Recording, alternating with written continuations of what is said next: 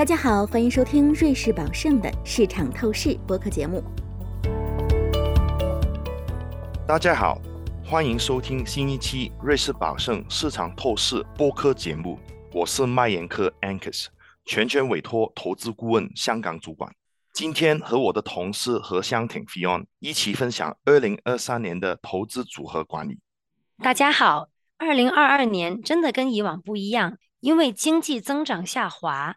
通胀飙升，而为了对抗通胀，央行们快速加息，利率的大幅上升又造成了股票估值下降。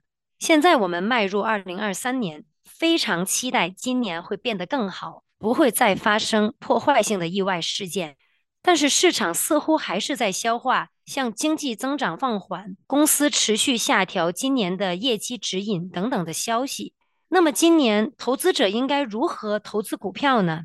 我们认为，二零二三年通过质量投资所挑选的防御性的优质股票可能会跑赢大市。Angus，你能不能详细介绍一下什么是质量投资，让我们的听众能够更清晰的了解这种投资策略呢？当然可以。质量投资这种投资策略基于一套清晰制定、观察基本面的指标，指标包括资产负债表的结构是否稳健。是否在经济下行周期有充裕的自由现金流等等？当宏观经济处于低增长时期，市场纷纷寻找相对安全的投资标的时，这些指标尤其会发挥作用。那么，什么样的公司是防御性的优质公司呢？我们怎么知道一家公司是否符合这个条件呢？防御性的优质公司通常有一些鲜明的特点。比如品牌影响力大、客户忠诚度高、产品需求高，在大多数情况下，这些公司的经常收入是刚性的，也就是说，无论经济在收缩或者扩张周期，他们的营收持续稳定。有哪一些公司是这样的呢？比如为电梯运行所支付的维护费，或者让飞机起飞，航空产业。必须购买的配件，或者将目光放近一些，就我们去年一直在增持的制药行业来说，制药公司产品的接受度和产品的推出进程，对个别股价的影响力，会比经济指标下滑的影响力更大。这可是一个很高的指标。那除了制药公司，二零二三年还有哪些公司会跑赢大市呢？周期股是非常有意思的，投资优质周期股的最佳窗口是当所有人都害怕碰它们的时候。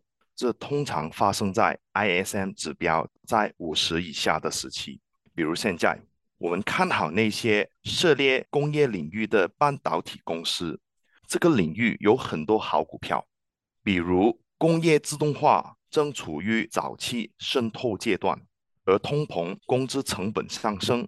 去全球化都在加速推动这股趋势，妙处还在于这个产业已经经过一轮大范围的整合，小数的龙头企业走得更远。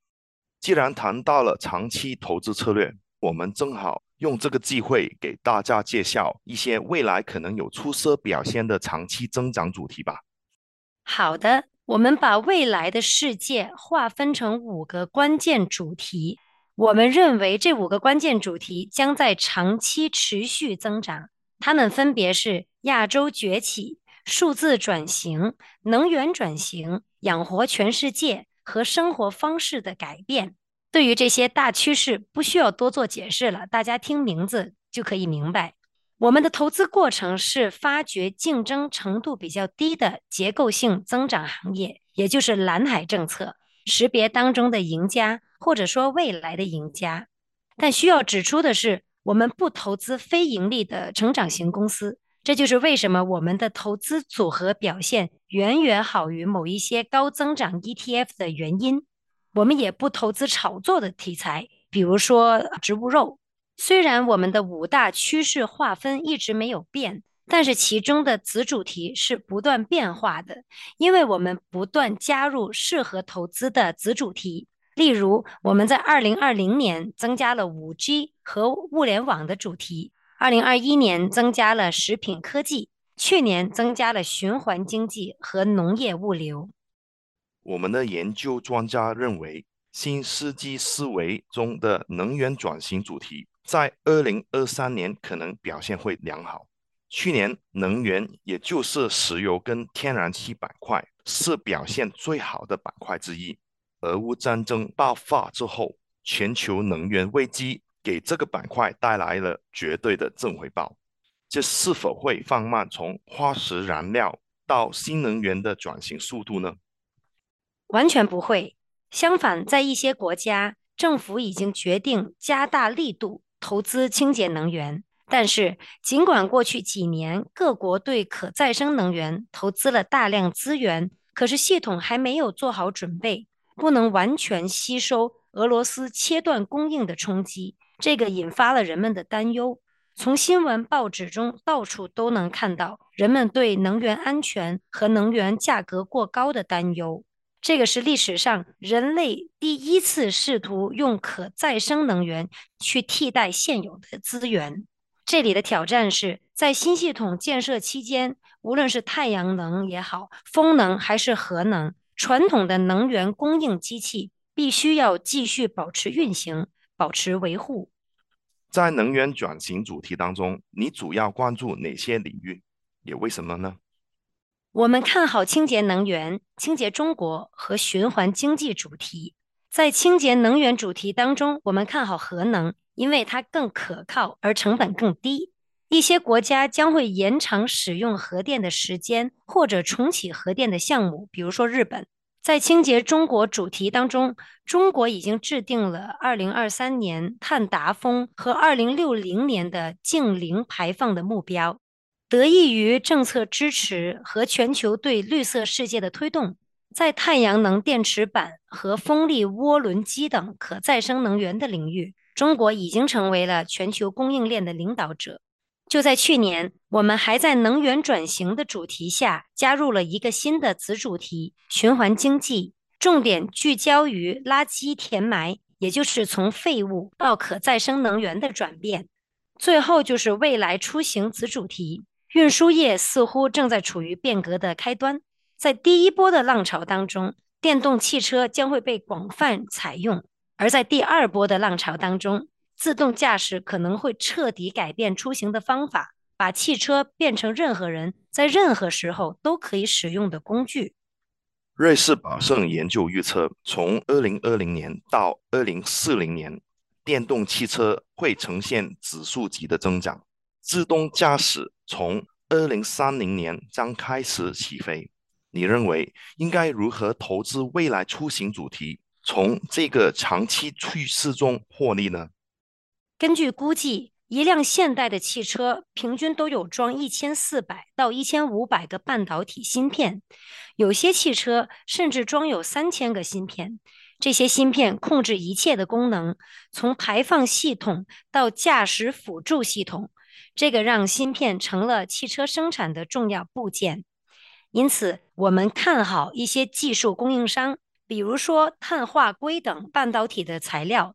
这种材料有助于延长汽车的行驶里程，并加快充电的速度。在锂和钴等等跟电池相关的材料领域，我们看到了一些供应的瓶颈。根据 McKinsey 的数据，全球电池的需求预计将以每年三十 percent 左右的速度增长，而到了二零三零年将会接近四千五百个吉瓦时，而电池价值链。预计将在二零二零年到二零三零年期间增长十倍。地缘政治和劳动力的短缺可能会制约原材料的供应。例如，虽然锂矿的资源分布很广泛，储量也很丰富，但是目前全球大约百分之七十的产量都集中在澳大利亚和智利，因此这些国家对锂供应是举足轻重的。同样。全球大部分的钴产量都在刚果，而在那里，钴的开采一直面临着争议。另外，我们的分析师还预估，在二零三零年代中期之前，铜市场将会面临结构上的供不应求。现在，让我问你一个问题：从二零二三年以及长期来看，投资区域或者是投资全球的方式，相对于主题投资有哪些优势呢？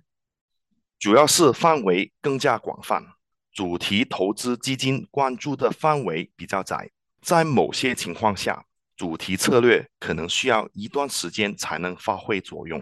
比如全球制药公司，在过去一段很长的时间里，这个板块的交易价格一直存在百分之十到十五的结让，因此表现落后大势。它是我们投资范畴的一部分，而去年表现稳健。区域投资策略也是讲，近年来持有新兴市场组合可能会拖累了你的投资表现，所以几年来，美国在我们的资产配置当中一直占百分之八十的份额。不过，我们最近透过周期性消费股，也间接增加了中国和亚太地区的份额。最后一个问题，你认为二零二三年会有哪些重大的意外呢？意外事件必须超出市场共识，才能被称为意外。所以，我认为一旦二零二三年的全年止盈更正，投资者会对市场更加乐观。我认为这个很快就会发生了。另外，因为去年太过糟糕，今年下半年的技术效应会非常的明显，而市场也将会反映这个预期。其他的意外还有：第一。美国没有陷入经济衰退。第二，美国通膨再度飙升，美联储不得不进一步收紧政策。和第三，地缘政治风险不升反降。谢谢 Angus，亲爱的听众朋友，今天的节目就到这里了。希望你们喜欢本期播客。